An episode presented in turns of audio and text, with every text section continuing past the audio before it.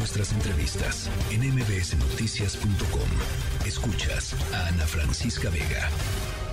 Partido Verde anunció que sumaba su eh, se sumaba a, la candidatura del candidato de Morena allá en Coahuila, Armando Guadiana. Eh, retirando el apoyo a Lenin Pérez, Lenin Pérez en la boleta también por la Unión Democrática de Coahuila, un partido eh, local, un partido político local muy conocido allá, allá en Coahuila.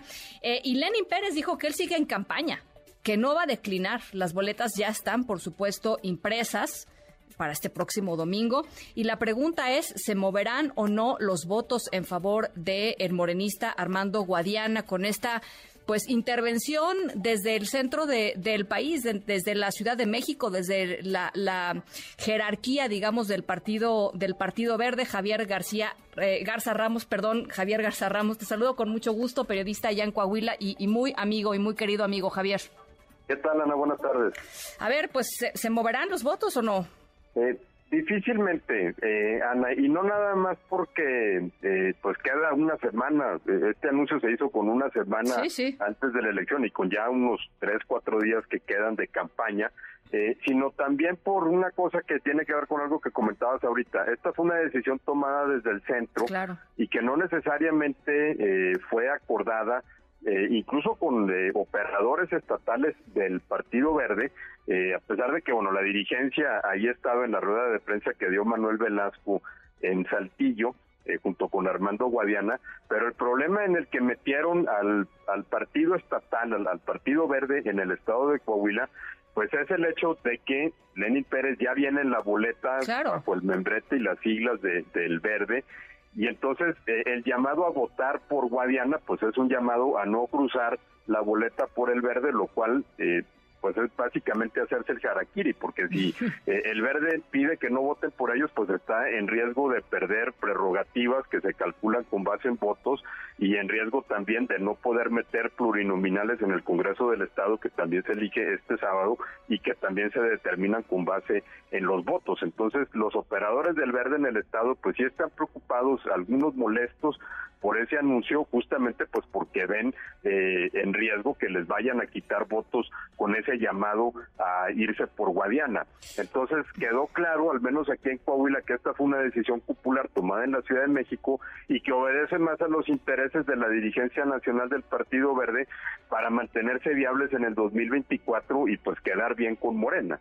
Pero que se alineó, a ver, se, alineó Manuel Velasco, ¿no? Del Verde aquí, este, de la dirigencia nacional del Verde, se línea con con Morena, pero pues de poco le va a servir y eso también lo sabe Morena. O sea, esto, esto si hubiera sucedido hace un mes, eh, Javier, pues estaremos hablando de un escenario muy diferente. Sí, probablemente. Hace un mes a lo mejor hubiera habido más tiempo de socializarlo y a lo mejor eh, hubiera eh, habido tiempo de hacer algún movimiento allá en el Instituto Electoral.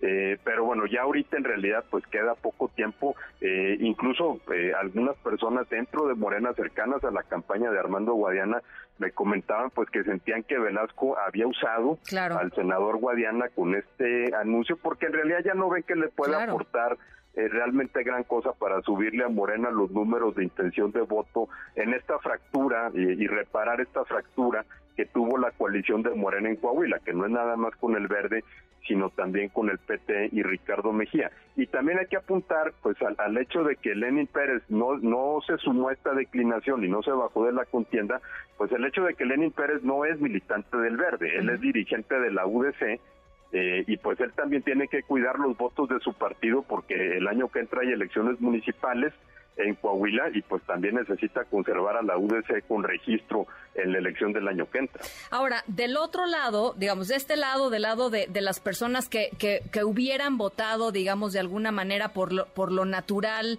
eh, o, naturalmente, digamos, por esta coalición que, que encabeza Morena, eh, pues están divididos, pero del otro lado están muy firmes, además.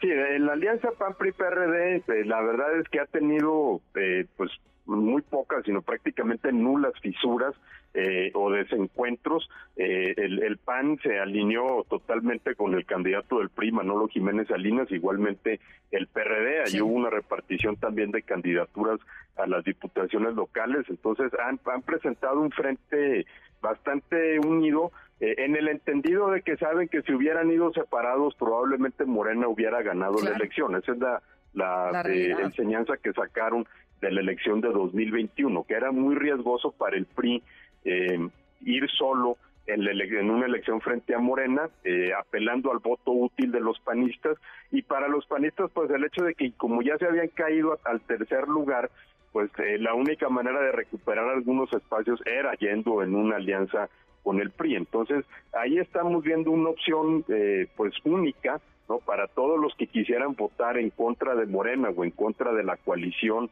que ha armado el presidente López Obrador en torno a su proyecto, mientras que los que quieren votar por ese proyecto, pues a diferencia del Estado de México, en donde nada más tienen una opción, pues en Coahuila tienen tres opciones y ahí es en donde se está dispersando el voto.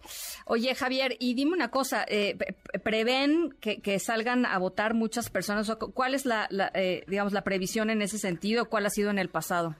Eh, la expectativa es alrededor del 60%. Eh, la participación en la elección federal del 21 fue del 57% eh, y la, en las elecciones de 2017 a gobernador y la presidencial y municipal del 18 fue también alrededor del 60-61%. Entonces, ese es más o menos el número de votos que se esperan, equivalen a 1.4 millones de votantes efectivos, ¿no? Que salgan a, emitir su, eh, su voto.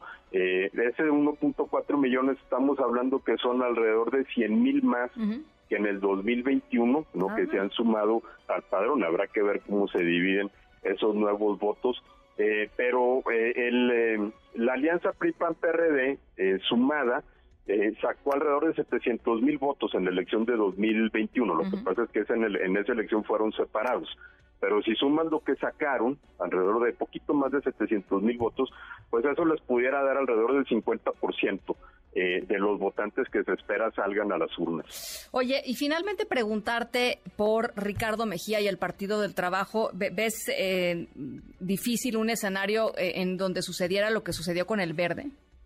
Eh, sí, ellos han estado mucho más amarrados en la idea de que ahora van, van solos porque acusan a Morena de haber traicionado acuerdos eh, y aún si, si eh, Morena pudiera persuadir a Alberto Anaya y a la dirigencia del PT de que hagan la misma declinación, entre comillas, que hizo Manuel Velasco por el verde, y la pongo entre comillas justo porque ya no tiene ningún efecto práctico, pues el nombre de Ricardo Mejía seguirá estando en la boleta. Difícilmente Ricardo Mejía se bajaría eh, de la contienda. No, bueno, después de todo lo que ha dicho de, de, de, de, Armando Guadiana. Mario Delgado, sobre todo. ¿no? Y de Mario eh, Delgado, exacto. Acusando a Mario Delgado pues de haber traicionado a Morena y de haber Eh, vendido la candidatura a Armando Guadiana, pues eh, es, muy difícil que de repente se pase y le levante la mano Armando Guadiana. Sabemos que en política luego todo puede pasar, eh, pero ya a estas alturas se considera bastante improbable, aparte pues de que ya está en la boleta y de que también hay que decirlo, Ricardo Mejía agarró al PT, que era un partido que en Coahuila nunca registraba más del 2% de la votación y ahorita lo trae alrededor del 10% en las encuestas. Entonces, pues ahí ha amasado también ciertas palancas para, eh, para poder después eh, mantenerse viable. ¿No? En, ya sea en el PT o en, o en otros lados. Entonces sí se ve difícil. Bueno, y en Morena más, por, después de lo que dijo el presidente López Obrador, ¿no? Yo con él ya no tengo nada, o sea, lo, lo, sacó muy feo, eh, Javier. Sí, fue una desconocida, eh, incluso sorprendió por, por lo duro eh, en los términos en los que se refirió el presidente. Pero bueno, también hay que entenderlo desde la óptica del presidente, ¿no? Él está utilizando a Coahuila como el ejemplo de lo que le pudiera pasar a su movimiento si alguien, eh, alguna de las colcholatas se inconforma con la designación del 2024, pues entonces les está diciendo el futuro que les aguarda es que yo los desconozca y les aguarda pues la irrelevancia del PT o la irrelevancia del verde, si es que se van por ahí. Bueno, pues ahí está. Javier Garza Ramos, te mando un abrazo eh, con mucho cariño. Gracias. Igualmente, Ana, gracias. Noticias.